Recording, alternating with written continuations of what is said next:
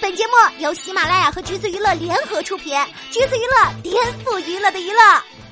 Hello，大家好，欢迎收听橘子新鲜报，我是橘子君钓儿。最近呢，一打开微博，各种奇怪的新闻就冲击着钓儿的三观。首当其冲的就是当当网事件，简直就是一出大型的中国版 Why Women Kill。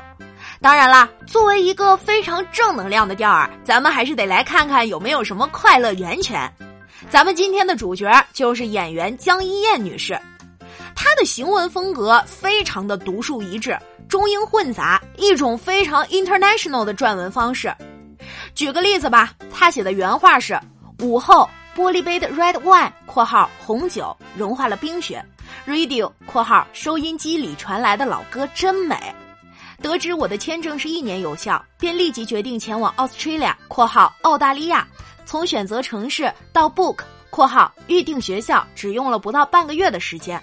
其实呢，你要非得这样中英混杂着写也是没啥问题的。只不过为什么要在单词后面还自己加上翻译呢？总之，在网友面前，演员江一燕成了熬高级和知识分子人设的明星了。至于她为什么从高冷文青人设的女星变成了人人都潮的快乐源泉，得从她拿了一个建筑奖开始说起。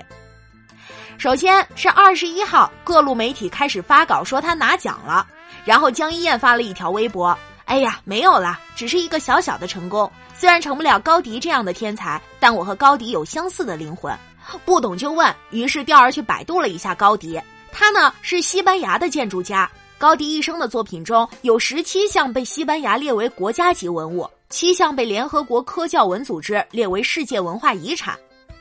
然后江一燕又忍不住喜悦，发了一条微博，什么美国建筑师奖。作为门外汉，调儿也不太了解，但是听起来很厉害的样子就是了。不过还是逃不过网友的眼睛，有网友去查了，他根本就不是这个获奖作品的第一设计师，只是设计团队里挂个名字而已。而这个获奖的作品，好像就是江一燕自己的房子。主设计师带着设计团队和工人实地测量安排工人们施工。而江一燕女士也有参与设计，网友说这不就是甲方吗？还有不少学建筑的小伙伴也过来给大家进行专业性科普，于是大家就开始疯狂的嘲讽江一燕。而大家最大的槽点其实在于，建筑设计师和其他你随便玩玩的东西不同，它需要很多时间的付出。面对网友的质疑，江一燕也在微博上做出了回应。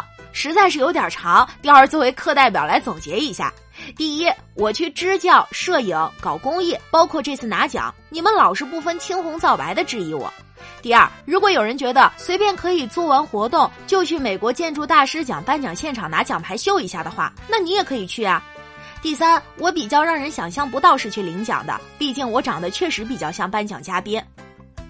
但是这个奖吧，官方也回应了，是项目因其自身卓越设计而获奖的，并不是颁发给设计师的个人，而是颁发给整个公司及团队。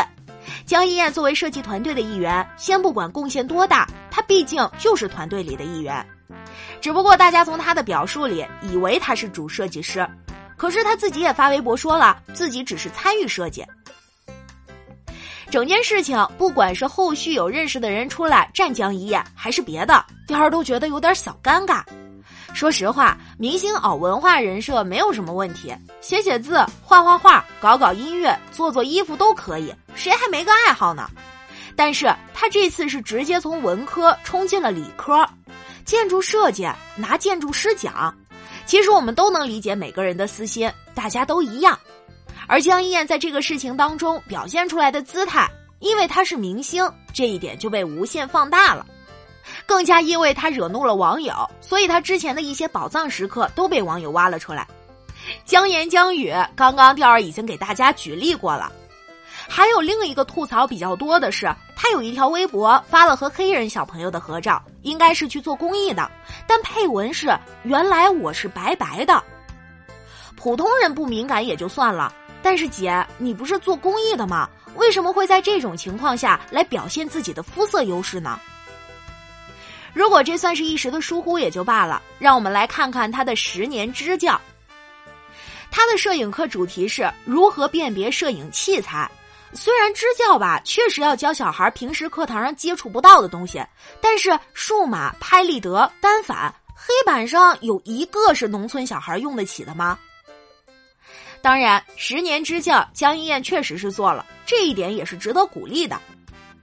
另外，江一燕的一些言行举止也被网友扒了出来。四大名捕宣传期间，刘亦菲和江一燕一起现身机场，刘亦菲蓬头垢面，江一燕明显是精心打扮。就有网友科普说，那天刘亦菲忙到没时间洗头，也没有打算面对记者，而江一燕非要拉着刘一起走。江一燕还发了两人的合照，配文：一个早上起来没怎么梳头，另一个丢三落四把身份证遗落在机场。而刘亦菲跟个铁憨憨似的回复：“是我没洗头。”还有和刘亦菲一起上鲁豫有约的时候，向来温和脾气好的刘亦菲竟然表情管理失败了。原因是江一燕说刘亦菲很少来学校，因为在拍戏，然后又解释的是说你在拍戏，不是说你旷课，还说刘亦菲不爱讲话。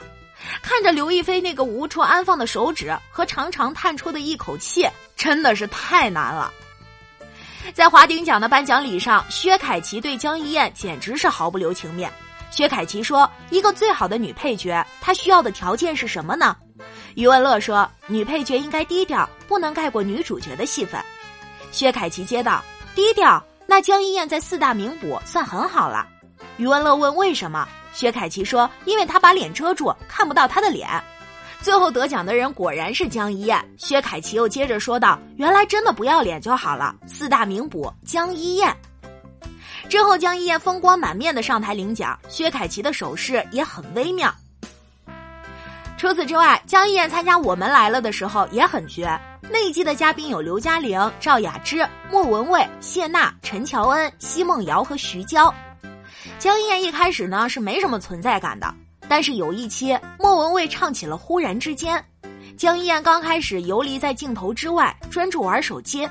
唱到中途时，江一燕开始挽着镜头中间的陈乔恩，然后呢，这位姐开始酝酿情绪，神情哀伤，愣是挤出了几滴眼泪。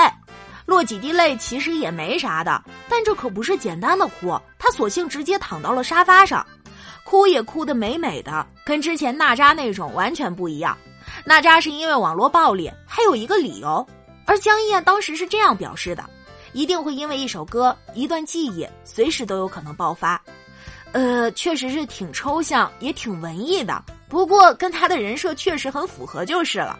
在场的其他几个人神色各异，奚梦瑶说：“哇，他在干嘛呀？”汪涵的表情也很一言难尽，莫文蔚则直接表示：“我好厉害，把人唱哭了。”只有陈乔恩一个猛扑，把江一燕压在身下，非常实在的安慰了对方。